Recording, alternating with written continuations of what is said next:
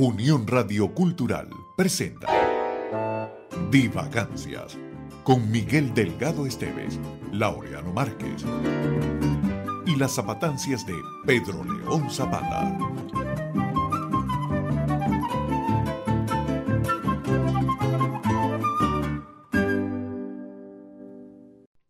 Don Miguel. Don Laureano. Caramba. ¿Cómo está usted? La palabra don Sí. tiene una raíz, eh, bueno, en, la- en la- en el antiguo reino de España, de origen noble. De ahí viene el don. Así es la cosa. Claro, la monarquía, los reyes, la tradición. Claro, cierto. Y Sí. doña también. Sí, Entonces lo que pasa es que tú le decías a una mujer ahorita doña y te dice lo que, que lo que te pasa a ti. En todos los países hay como un don para, para el que, o sea, el que tenía plata era don. Ajá. Y el que tenía, el que era pobrecito era, era ño. ño Miguel, Sí. ña Luisa. Porque no, no llegaba ni a don ni a doña.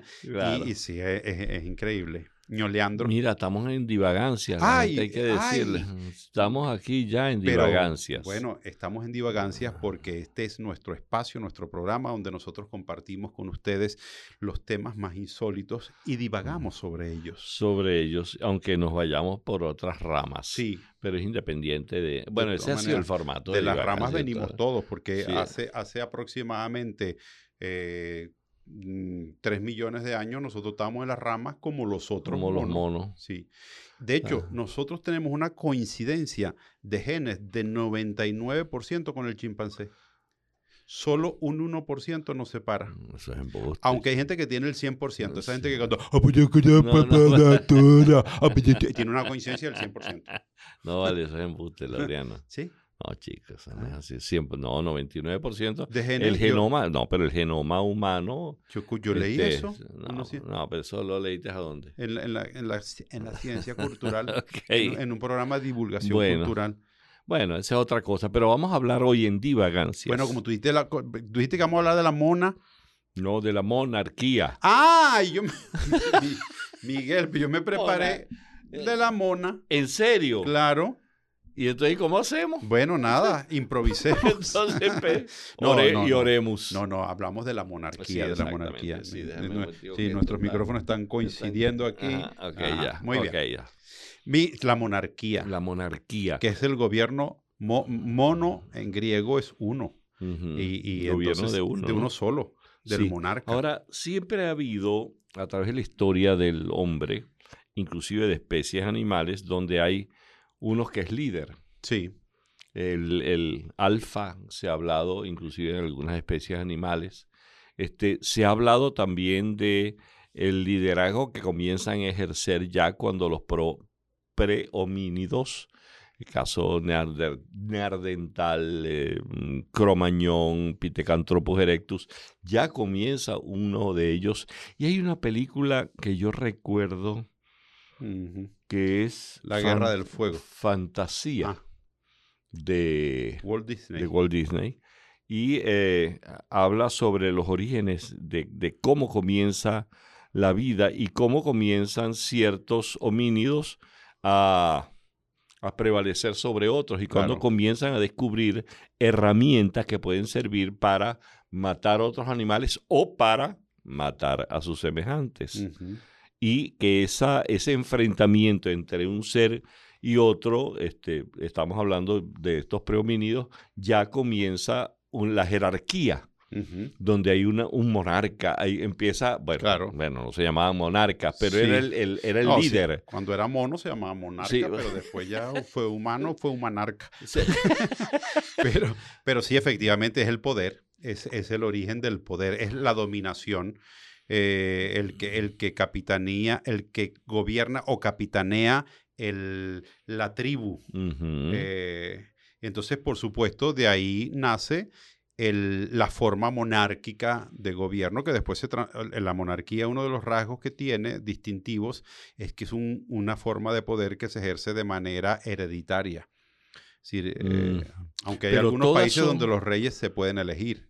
Sí. Ha, ha habido casos. Ha habido casos, sí, pero me llama la atención porque el monarca no solamente es aquel que tiene la, cor- la corona, no es solamente aquel que, que es el que dicta las normas del Estado, sino también hay monarquías teocráticas, o sea, que Sí. tienen un, un componente religioso Sí, y que son vitalicias, Sí. inclusive, que una de las características de las monarquías creo que son todas, ¿no? Que son vitalicias, vitalicias. la parlamentaria, Sin las duda. llamadas con monarquías eh, constitucionales Sí, eh, y la- esas monarquías eh, absolutas sí. que son, o sea, la palabra del rey es santa palabra, inclusive se les consi- considera, y eso es muy antiguo, como si fuera un dios, el caso de los faraones, Sí, por sí, claro. ejemplo. No, y bueno, y también las monarquías, en la, en la época de lo que llaman el, el- el absolutismo, es decir, la, monarquía absoluta, el rey sin duda era, era ungido, era una especie de...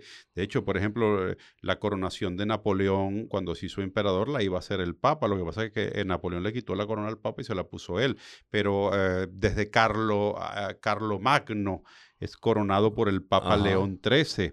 Es decir, le- el que coronaba, el que la, la- la- la corona con una cruz encima significaba lo que llamaban el derecho divino de los reyes. Pero eso se mantiene incluso, por ejemplo, hasta situaciones como la España de Franco. Franco, su título oficial era Francisco Franco Bahamonde, caudillo de España por la gracia de Dios, Sí. que es un título conferido por el, por el Papa. Por el, por el Papa fue. Sí, por el Papa, sí. Es, ¿Y es- cuál Papa era ese? eh, Pío yo no XII. sé, yo no sé, qué fue, fue antes, sin duda, de Paulo VI y de Juan Ah, XXIII. no, de todas. Sí, porque Juan. XXIII no le iba a estar dando esa... Porque es que la guerra de España es en el 36. 36. Y entonces, este, imagínate tú, cuando la Segunda Guerra Mundial, el Papa era, creo que Pío XII. Sí, seguramente. Pío XII o León XIII, uno, uno de No, esos no, no. Eh, Pi- Bueno, yo sé que Pío XII bendijo las armas. Eso es una cosa que la iglesia, bueno, ha tenido errores a través de, Claro. de- de la historia, como, como todos los seres humanos hemos tenido errores. Este, y, y yo sé que, yo recuerdo que él bendice las armas a Mussolini, Imagínate. el- o sea, a, a un estado fascista claro. como el Estado italiano Claro. este, que generó, eh, que fundó, pues de alguna manera, sí, bueno, Benito Mussolini. Y además que funda el fascismo, porque el fascismo Claro. originario es el fascismo italiano, del faccio di Ah, claro, eh, combattimento. así es, así Sí. es. así Ahora, es. estos, estos reyes absolutos, pues, era, o sea, una de las cosas peores que podía suceder era el, el- magnicidio, o sea, eh, el, intento de... Me estoy acordando de una cosa que Ajá. cuando no- hablaste de Napoleón, me acordé porque Napoleón y Josefina, porque Napoleón, el, lo que acabas de contar, él lo va a coronar el Papa y le quitó y él se puso a la corona, sí, pues. sí. Y este, y cuando lo corona, este Josefina, yo no sé si es verdad, A ver. Que le dijo, bueno, mi amor, vamos al aposento. y entonces él que le dijo, no, no, no, ya haremos el amor cuando haya ganado la guerra. entonces yo no sé si, si eso es verdad.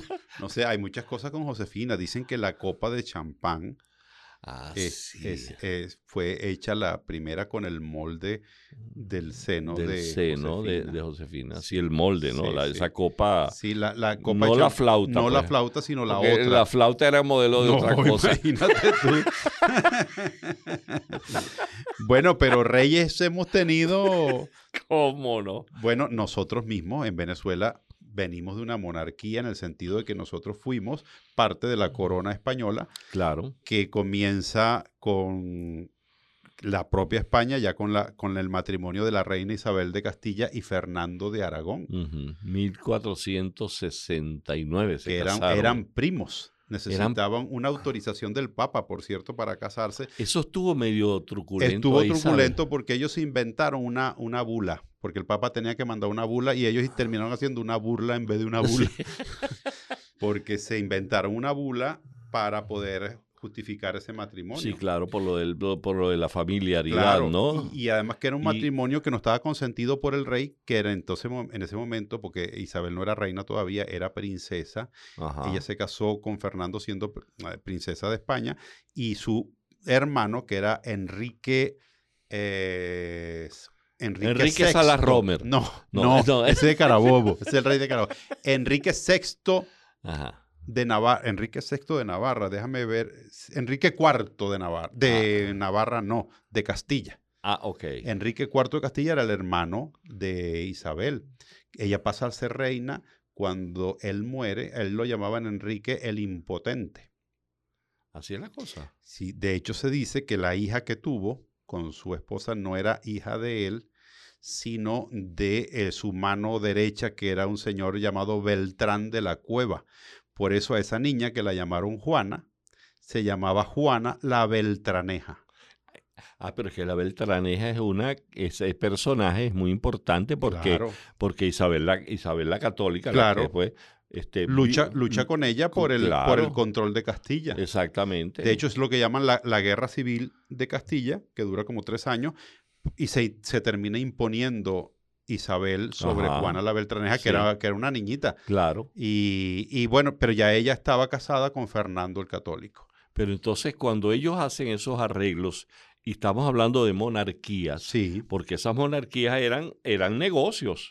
Eran ne- matrimonios negocio. pautados. Mira, vamos a hacer una cosa, vamos a reunirnos, este, y el caso de Isabel y de Fernando, este, ellos se conocieron y a los seis meses estaban casados Sí, ya. Sí. Y con todas estas trampas, unas triquiñuelas que hubo allí Sí. para, para, porque también la idea era unificar los reinos de Castilla y Aragón, Claro. para, porque era, mm, mientras más eh, unidos, ten- más aliados tengamos, por supuesto somos más poderosos. Claro. Entonces, el caso de ella, cuando ellos se casan, este, siendo primos y todas estas triquiñuelas que repito que, que ellos inventaron, por supuesto, eso al, al- a la postre significó que, porque ella era mayor que él.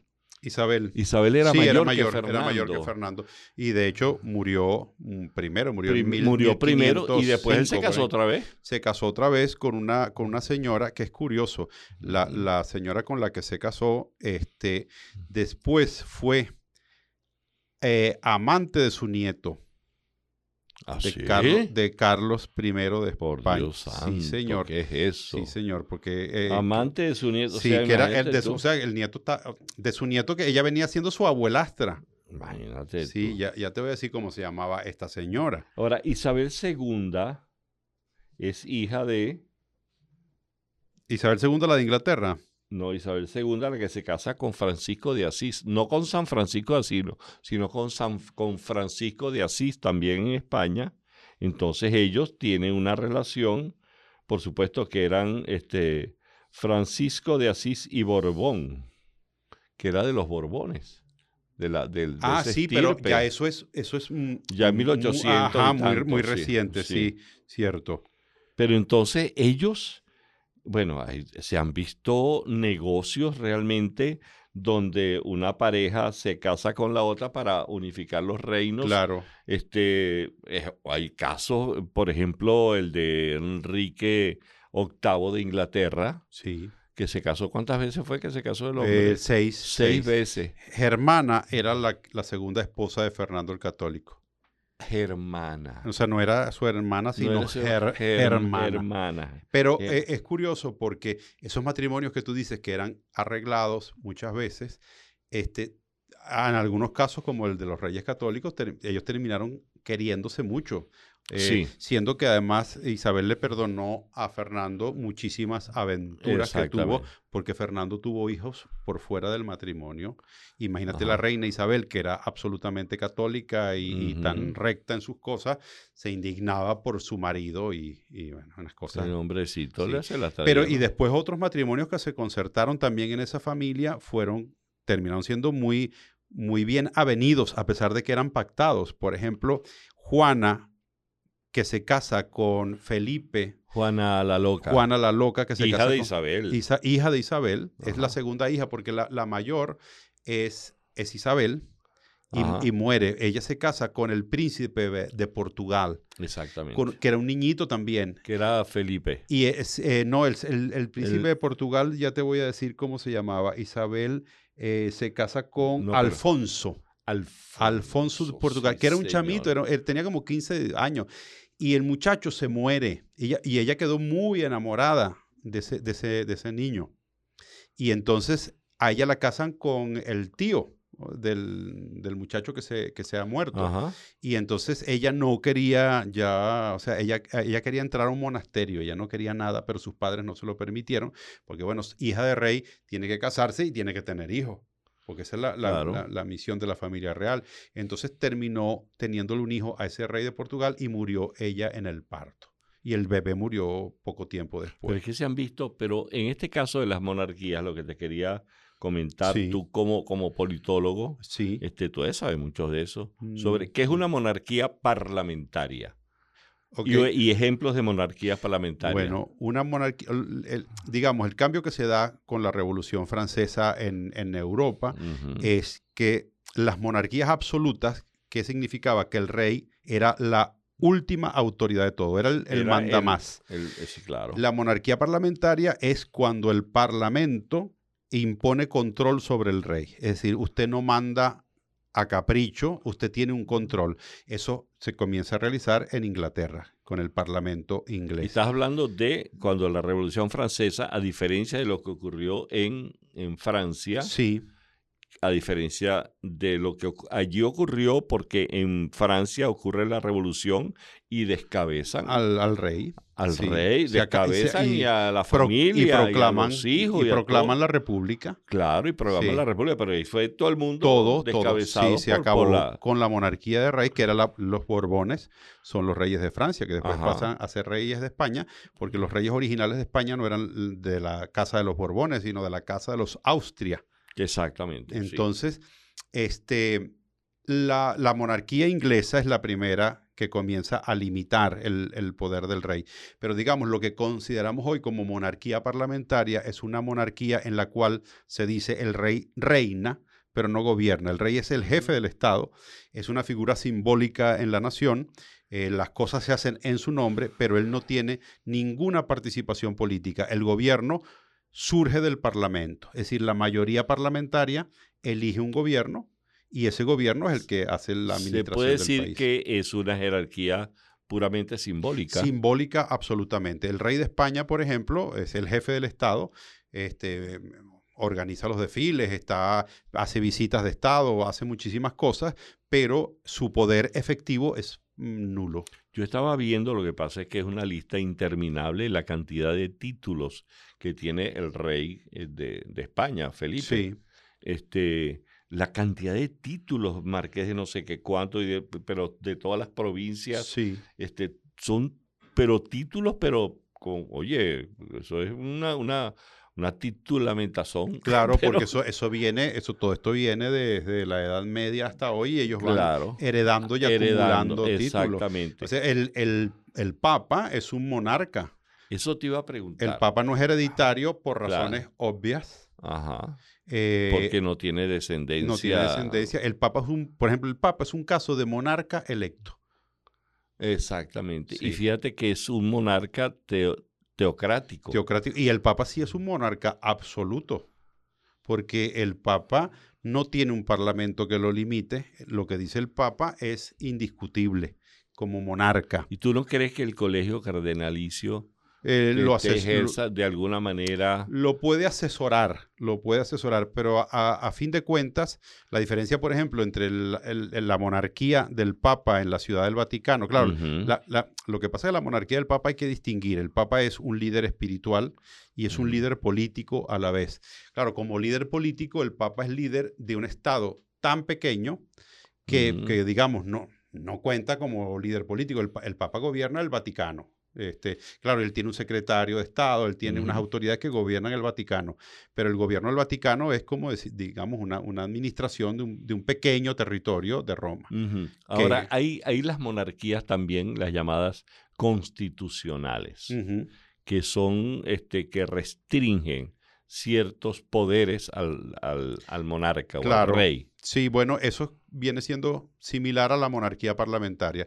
Eh, ¿Por qué? Porque es constitucional, porque está establecida en la Constitución.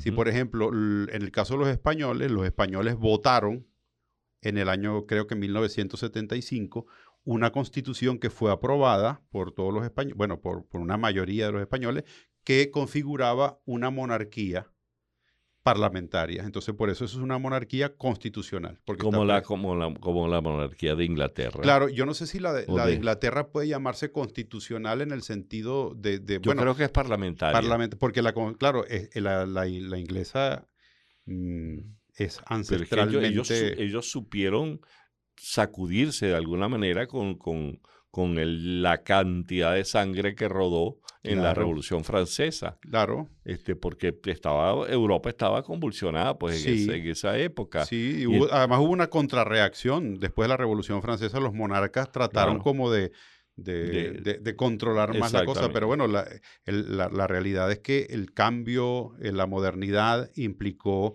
que la democracia surgiera en esos países y la democracia implicó la, la limitación absoluta de los Fíjate tú poderes. que eso se limita a Europa. Bueno, eh, en América no existe eso. No, en América. Pero en Europa todavía existen monarquías sí. y también hay monarquías en, en- en, en Asia, Asia, sí, claro. en África. En África también. sí. Sí. sí. Eh, bueno, en Ara- la península arábiga. Claro, este, son, hay sí. monarquías, claro. Pero fíjate que en el caso de las monarquías parlamentarias, yo tengo aquí que las que existen en Europa son el Reino Unido, Sí, España, por supuesto. Noruega, Suecia, sí, Dinamarca, Dinamarca, los Países Bajos, Bélgica. Bélgica y Luxemburgo. sí, Y hay otras pequeñas monarquías que son principa- principados, se sí, dice. Andorra, Andorra, Mónaco y San, Liechtenstein. Liechtenstein, y, no sé si San Marino, bueno, San, Sí, Mar- s- no, yo- San Marino es una república, si no república, recuerdo bueno, mal, San Marino Pero lo cierto es que república. son pequeñas. Sí. este, y por supuesto, este, lo que hablábamos de una, mm, de una monarquía teocrática, indudablemente la Ciudad del Vaticano Sí. o el Estado del Vaticano, como, como quieran Exactamente, decirle. es una, es una monarquía teocrática, sí. Sí. Y, ah, bueno, por ejemplo, se habla de que en Irán existe un gobierno teocrático Ajá. pero no es, no es un gobierno, no es una monarquía. Y, y- y, es decir, Irán fue durante mucho tiempo una monarquía con el Shah, el lo que llamaban el el Shah Shah de Persia, sí, ay, Mo- claro. Mohamed Reza Pahlavi, que fue el último, Pahlavi, el claro, último Shah. claro. Pero después pasó a ser una república islámica, es decir, es una república teocrática donde el líder fundamental en su fundación, después de la caída del Shah, fue el Ayatollah Khomeini, que era un líder religioso y a la vez un, un líder político. Pero era un, era un emperador. Era, era sí, un, pero no era, o sea, era un, era la- un, rey, pues de Sí, alguna manera. pero no, Era- no, no tenía el título oficial de rey, sino él era, porque se proclamó la república, o sea, era Porque una es república islámica. Símiles a esto, emperador, zar en Sí, Rusia. Sí, el zar que viene del, de, de Caesar, que era el, el César de Roma, Ajá. y después eh, viene el Kaiser de Alemania, el que era y el zar de Rusia. Todas esas Sí. palabras vienen por esa línea de... Y también en los países árabes, el sultán, Exactamente. emir, califa. Ajá, Y en la India, los rajá, ajá. que eran también monarcas. O, o han, sido, sí, sí. han sido también monarcas. Pero de estas monarquías, este, las, las primeras monarquías que, que registra este mundo eh, Eurasia, de Europa, Asia, este, por supuesto está aquella que estaba entre los ríos Tigris y Éufrates, Mesopotamia.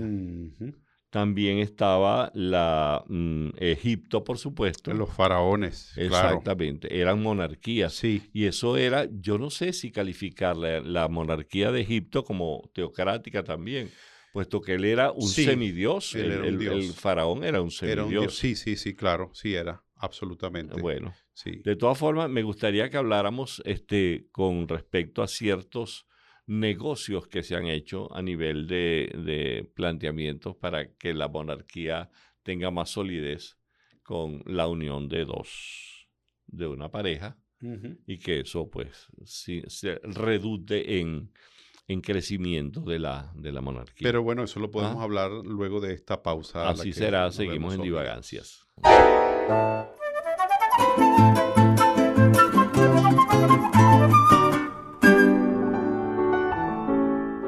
Pero hablando de actitudes en contra de Teresa Carreño, tú me has acusado a mí públicamente Yo- y a través de estos micrófonos pero León, de haberme olvidado de ella a la hora de un Ah, yo mural Sí. que yo hice que está desapareciendo, que se está viniendo abajo, pero que de todas maneras queda un poquito de él todavía ahí en la autopista frente a la universidad, en donde yo metí a otra Teresa. De la parra. de la parra esta en lugar de, la Carreño, aquella. Y entonces tú me reclamas, como músico que eres, que porque yo metí una escritora y no a una pianista en mi mural. Yo te he dicho muchas veces y le he aclarado a nuestra audiencia, que es infinita, por qué yo escogí una de las dos Teresas que no fue la Carreño. Y es que la Carreño tiene un teatro a dos cuadras, un gran teatro a dos cuadras de ahí, para empezar, mientras que la de la Parra no tiene nada.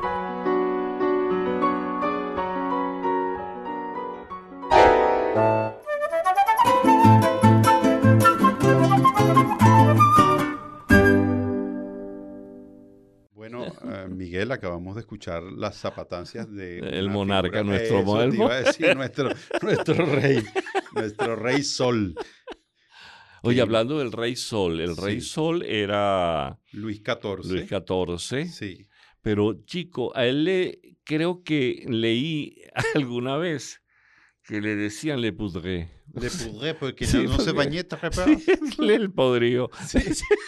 Bueno, porque, eh, oye, él tuvo no sé cuántos años sin, cambiarse la, camisa. Ese fue el que no se cambiaba la sí, camisa. Sí, no se cambiaba la ropa, era una cosa, y no se bañaba durante años. Y se echaba perfumes. Imagínate esa mezcolanza. Bueno, es que el baño, el baño se consideraba como una cosa indigna de un monarca, pues. ¿Ah, sí? tú cómo vas a bañar a un rey que...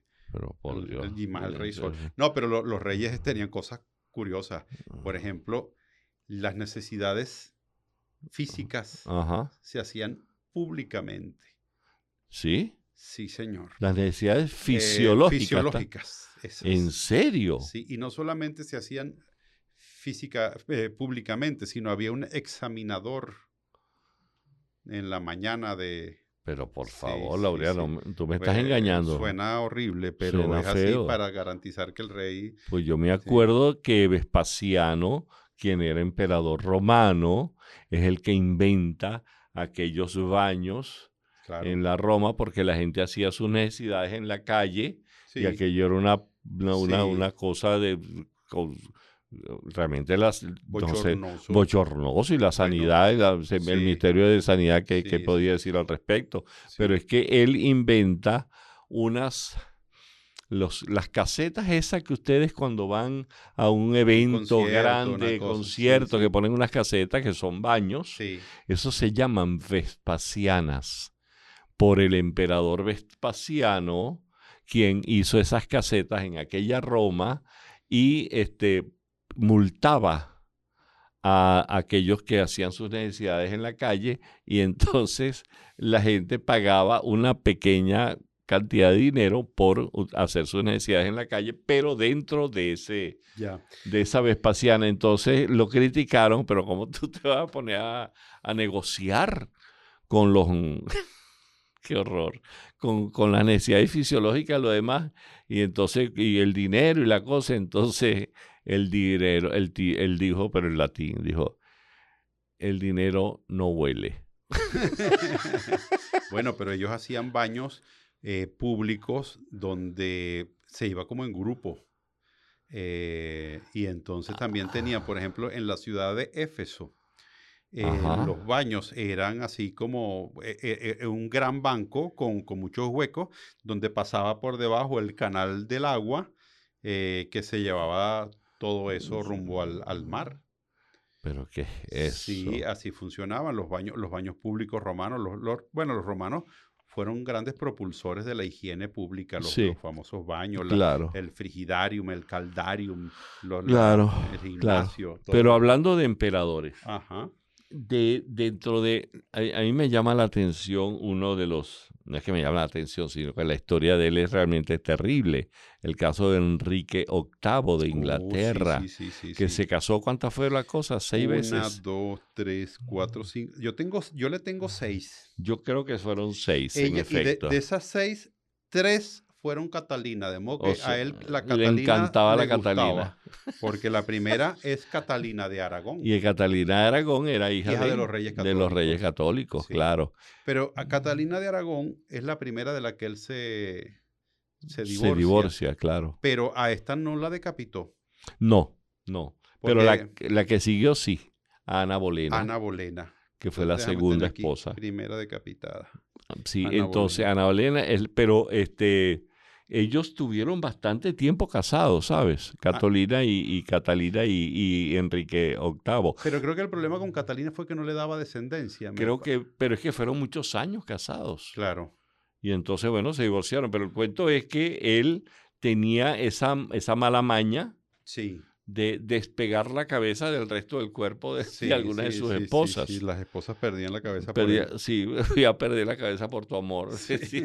esa, esa, canción a él le hubiese aplicado cuando se casa, voy a perder la cabeza por tu amor. Le hubiese aplicado muy bien.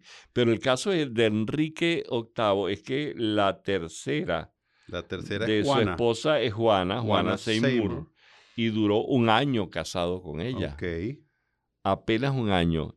Y la siguiente fue Ana de Klebs. Ana de Klebs, aquí la tengo. Y Ana de Klebs era hermana del el emperador, creo que era el emperador alemán, con la que estaba aliado con la iglesia protestante. Y Enrique VIII se divorcia, por decirlo así, no de las esposas, sino se, se separa de la iglesia católica romana y es cuando nace el anglicanismo. Claro. No es que nace el anglicanismo, perdón, ya el anglicanismo existía, pero él, él, él, eh, asocia a su, al Estado que, que él gobernaba con, con, la religión anglicana. Claro.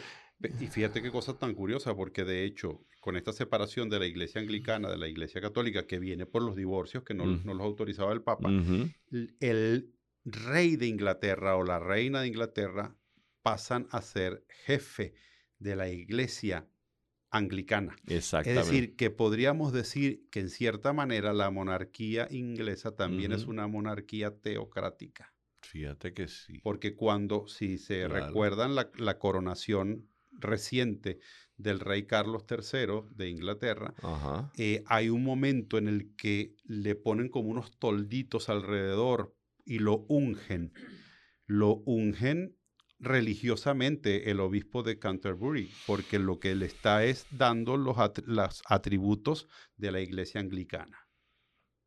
Entonces hay una doble. Le, quitan la camisa, lo ah. desvisten. Lo... Ah, pero hay una doble, entonces, porque hay, anglicana y la, y, la, y la católica. Claro, pero que la anglicana no depende, está completamente separada del Papa de Roma. Claro. El jefe es el rey. Sí, pero entonces cuando Enrique VIII se casa con Ana de Klebs, quien era hermana del emperador alemán, y el emperador alemán tenía la iglesia mm, protestante, él estaba con la anglicana, entonces le interesaba... unir, unir todos los que estaban contra la, iglesia católica. Exactamente. Entonces unirse protestantes contra, y anglicanos contra lo que era el catolicismo. Pero además en aquel momento hay que recordar también que había muchísimo, no, no, no hay hoy, ya no hay conflicto entre las iglesias eh, que se transformen en conflictos civiles, pero en aquel tiempo había guerras, religiosas.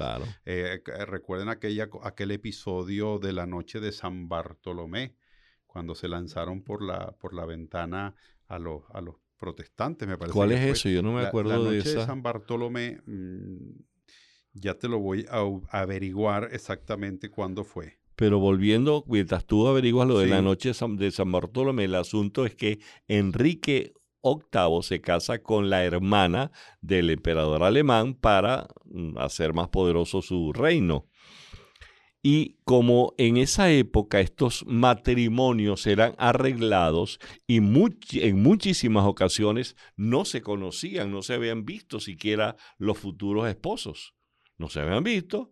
Él no conocía a Ana Klebs. entonces, le lo que hacía era que mandaban un retrato. Un retrato, no una fotografía. no, una fotografía. No, había revelado todavía. No había, no había los daguerrotipos, no existían todavía, pero el asunto es que le mandan un retrato pintado, ¿no? Un, retrato. Al, al, óleo. Al óleo. Y entonces le mandan a Enrique VIII un, un retrato de Ana de Cleves. Y entonces, ay, mira, bien bonitica la muchachita. Se ve, simpática. Se ve bonitica.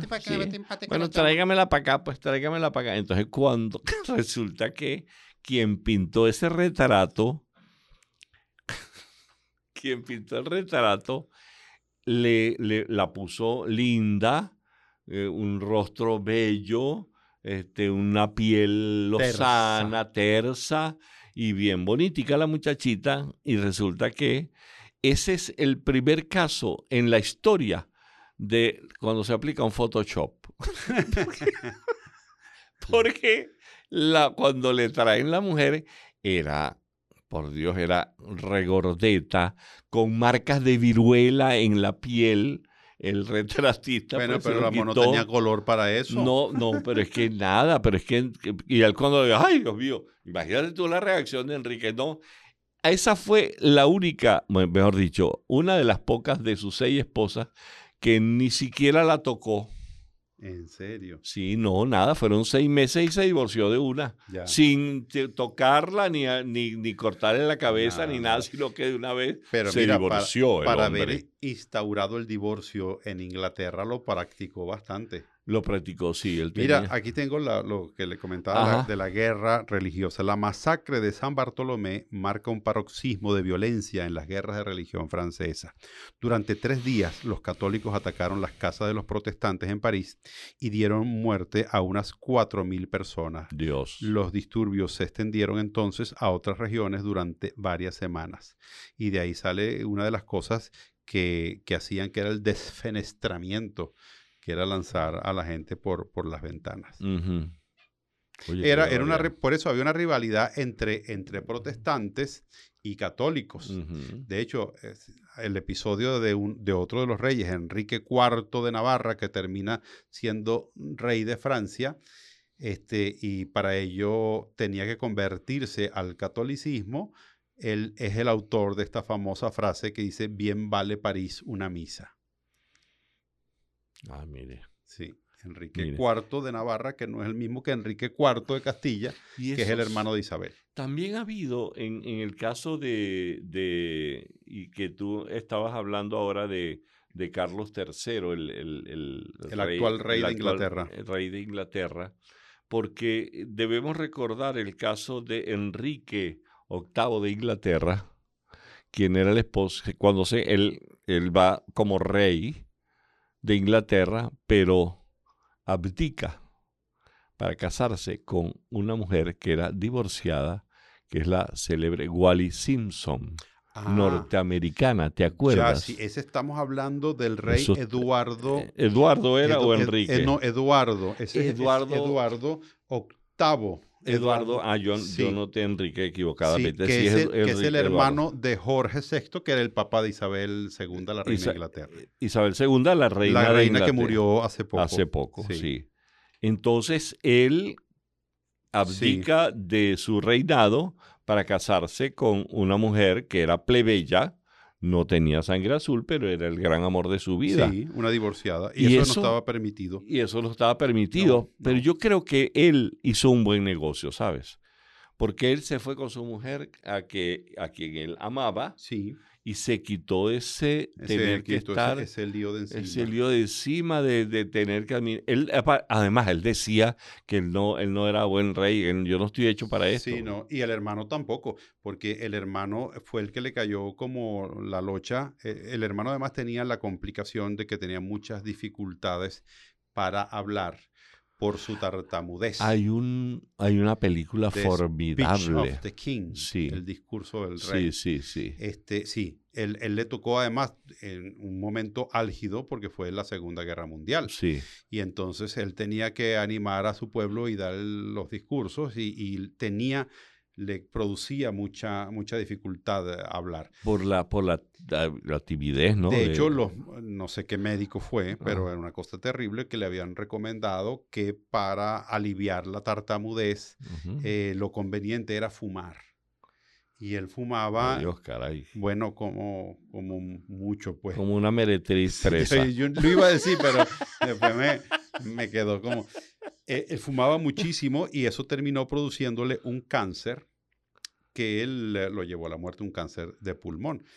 Y dicho esto del cáncer de pulmón, curiosamente, el rey Carlos III se ha convertido en el primer monarca eh, inglés en anunciar públicamente el padecimiento de una enfermedad que justamente con sus exámenes de próstata se le han descubierto recientemente un cáncer Eh, que no, no sé si es exactamente de próstata el cáncer, pero eh, que, que, con los exámenes de próstata se le descubrió. Bueno, eso es importante porque el, el cáncer de próstata, al igual que el cáncer de mamas, este es si lo diagnostica a tiempo, pues la, supervivencia es, larga, ¿no? Sí, sí, Por eso se recomienda siempre a, la, bueno, eh, las fundaciones que se ocupan de esto, como la Fundación Se Nos Ayuda.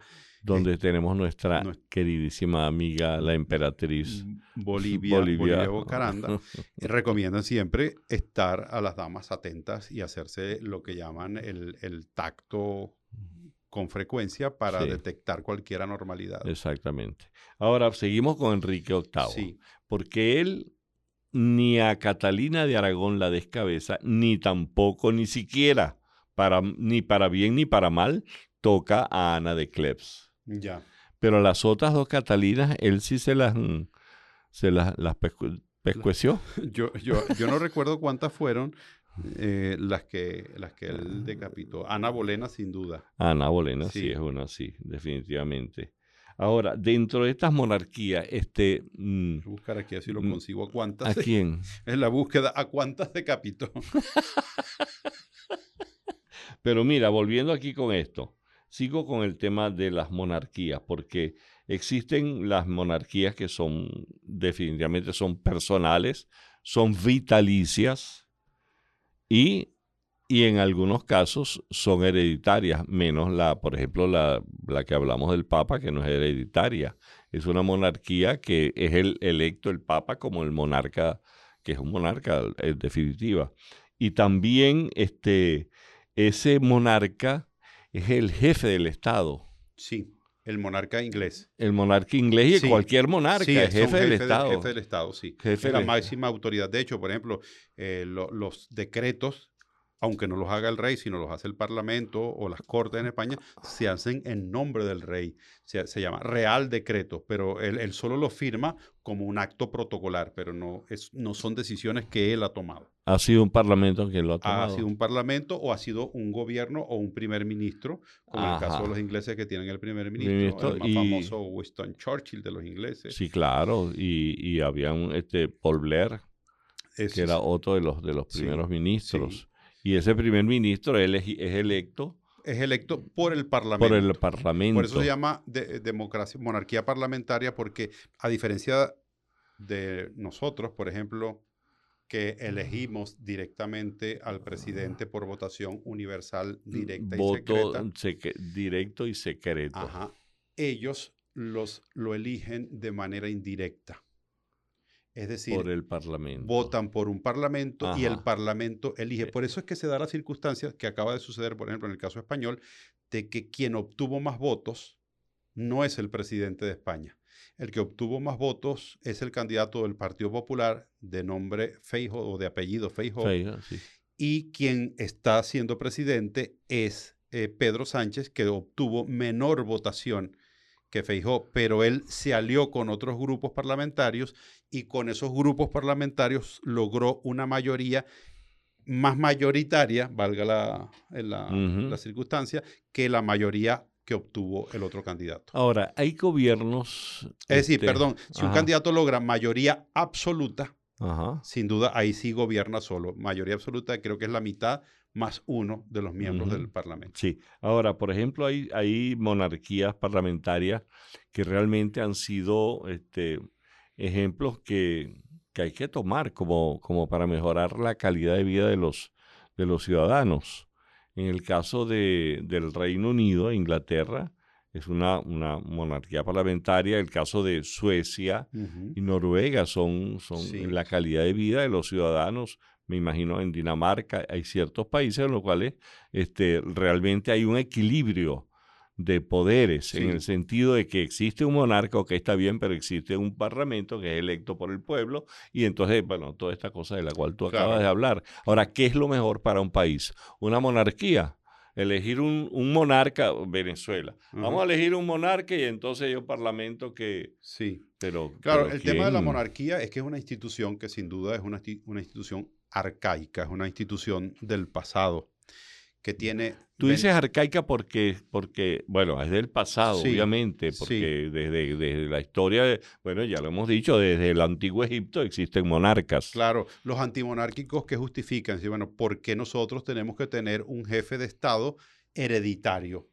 Porque si nosotros vivimos en un país democrático, no elegimos un presidente de la República. Cada cierto Cada tiempo. Cierto tiempo. Por ejemplo, el caso italiano. Italia es una monarquía, eh, perdón, una república parlamentaria donde tiene un presidente que hace el mismo papel que hace el rey de España o la reina de Inglaterra o el rey de Suecia. Es decir, son, son cargos absolutamente honorarios. El presidente de Italia inaugura obras, este, hace discursos de fin de año, pero eh, quien gobierna Italia no es el presidente es la primer ministro italiana, en este caso una, una dama. ¿Y quién establece, chico, los dineros que debe ganar o el sueldo que debe ganar un rey, un monarca, en estas monarquías parlamentarias? Ajá, bueno, eh, interesante pregunta. Yo creo que eso lo establece eh, eh, pues el, mismo gobierno. Me, mm, supongo que son los que establecen los sueldos, Porque como, el sueldo del presidente del gobierno o del primer ministro son, por ejemplo, una de las cosas que yo he visto leyendo algunas constituciones monárquicas es que em, los regalos que recibe un rey se consideran patrimonio del Estado, no patrimonio personal. La supervisión, por ejemplo, en el caso de los españoles, de los fondos del rey de España, son muy precisas y son públicas. Sí, porque yo estaba viendo que el, rey de España gana por sobre 250 mil por sobre 250 mil euros anuales. Sí. Oye, pero eso es un realero, yo me metí a Rey. Es un, pues uno aprovecha. Yo, yo quería meterme a Rey. De hecho, tú sabes que, que, ahora con estas cosas que uno también puede ser lo que uno cree ser, yo creo que yo me, yo, yo creo que yo me creo Rey. Bueno, yo soy rey en mi hay casa. Hay gente que se cree perro, hay gente que se cree conejo, yo me creo rey. Bueno, la mujer tuya te dice mi rey. también la mía, también, me, también la, mujer mía me dice también mi rey. Entonces, pero mientras te dicen mi rey, te arrebatan todos los poderes. Es decir, se convierte en una monarquía parlamentaria. Donde uno reina, pero no Donde la reina, porque cuando se casó Isabel con Fernando de Aragón, y volvemos atrás, ah. cuando se casaron, ¿quién era la que mandaba? Ambos pero man, la que más ella, más ella, pero fíjate, la era la que tenía la rienda, pero Isabel era tan inteligente. Isabel es una de las mujeres más inteligentes que ha gobernado en el mundo y, yo siempre he creído que la mujer tiene mayor capacidad para el gobierno que el hombre. Siempre lo he dicho también. Y lamentablemente la evolución de la política en el mundo ha sido machista, pero la reina Isabel ha sido la, sin duda la reina más inteligente que ha tenido España. Isabel era tan cuidadosa para que el marido no se sintiese celoso de su poder, que ella decía, pongan primero el nombre de él, pongan no sé qué cosa. Y entonces ya creó el lema famoso de tanto monta y monta tanto Isabel como Fernando. Ese era el lema de ellos. Mm, y tanto lo pusieron en práctica que tuvieron como seis, siete hijos. Aquí tengo Juana, Isabel, Juan, todo. Y lo que significaba eso era que ambos gobernaban, o sea, los dos montamos a caballo igualito y los dos gobernamos por igual. Pero efectivamente ella, la, era la que llevaba las riendas, la que del asunto. Mira, Laureano, ya tenemos que despedir. La monarquía, del señor eh, Virgües dice que tenemos que despedirnos. Este programa también tiene una reina. Que se llama Isabel Iturriza primera. imagínate, nombre de, nombre de reina. Sí, cómo no. Después tenemos este, una primer ministro eh, como Italia, que se llama Inmaculata Sebastiano. Sí. Y un, ministro del Interior. Que se llama Carlos Javier. Este es de la, de la, del Parlamento, presidente del, Parlamento. Sí, presidente del Parlamento. Carlos Javier Virgües. Después tenemos a Juan Juárez, Fernando Camacho y Lisbeth Montilla, que son parlamentarios. Parlamentarios. Pero, pero ¿quién manda ahí? El equipo Mundo UR. No, señor. Ahí manda Lisbeth porque es la mujer. Ah, no, sí, sí, sí, sí. Tanto monta y monta tanto.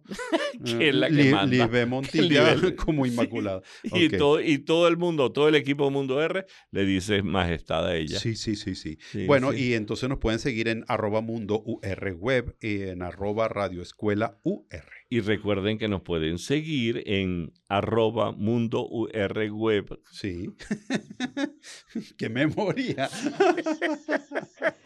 no vale, no, no vale, tú dices la plataforma. www, no. Ah, ah. www.mundour.com. Ah, esa es otra cosa. Y la otra, Spotify. Spotify. Ah, mira, lo dije bien. bueno, señores, esto será divagancias por el día de hoy. Hasta las próximas divagancias. Unión Radio Cultural presentó Divagancias con Miguel Delgado Esteves, Laureano Márquez y las zapatancias de Pedro León Zapata.